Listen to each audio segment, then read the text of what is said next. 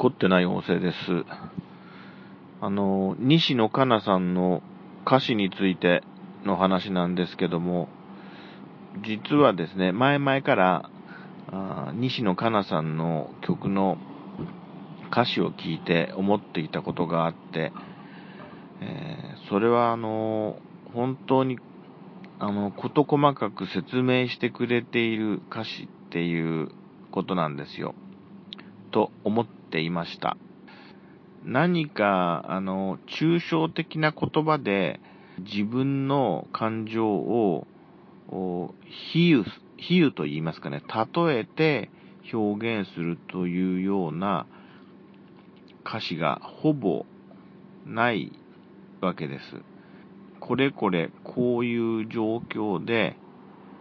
それについて私はこう思っていて、なのでその気持ちをあのこのように伝えたいんだみたいな、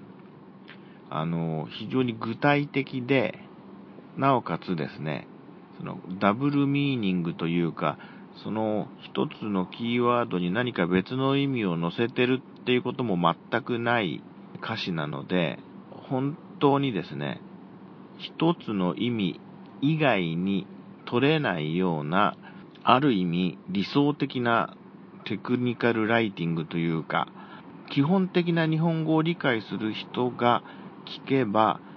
それ以上でもそれ以下でもない、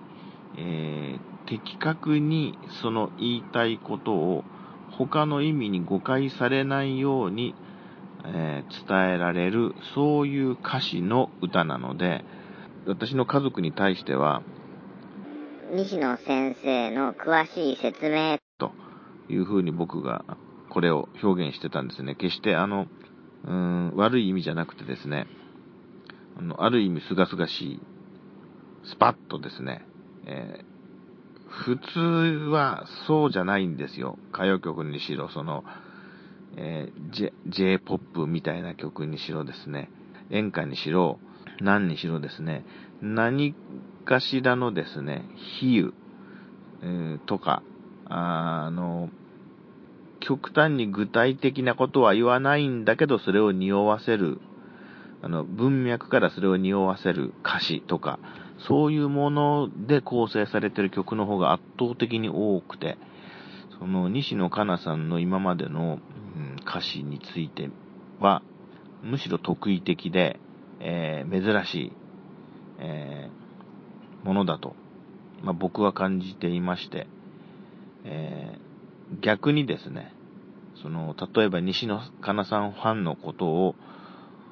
の言語能力とか国語能力とか理解解釈の能力を、あの、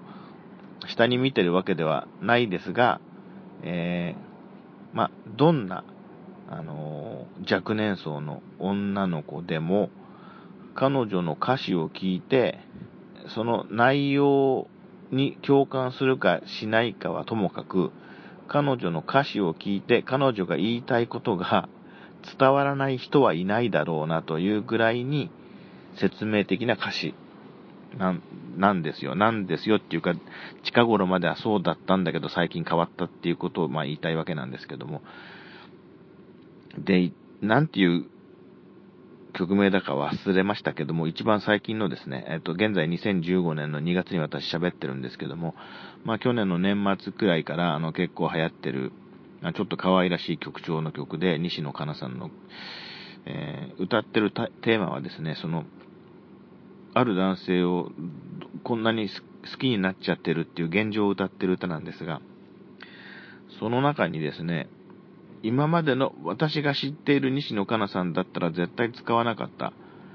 えー、比喩的な表現が出てきまして、それは、抜け殻という歌詞で、まあ、これは全体像から見ると、例えばお家に帰ってきて、あのー、あるいはその、ん、ね、夜寝るときなのかな？とにかく何か服を脱いだりね、あのー、シャツを脱いだり、あの、靴下を脱いだり、えー、その類のことですね。えー、それをその辺にポンと置いちゃった状態のことを、抜け殻と表現してるんですよ、西野さんが。そこではその、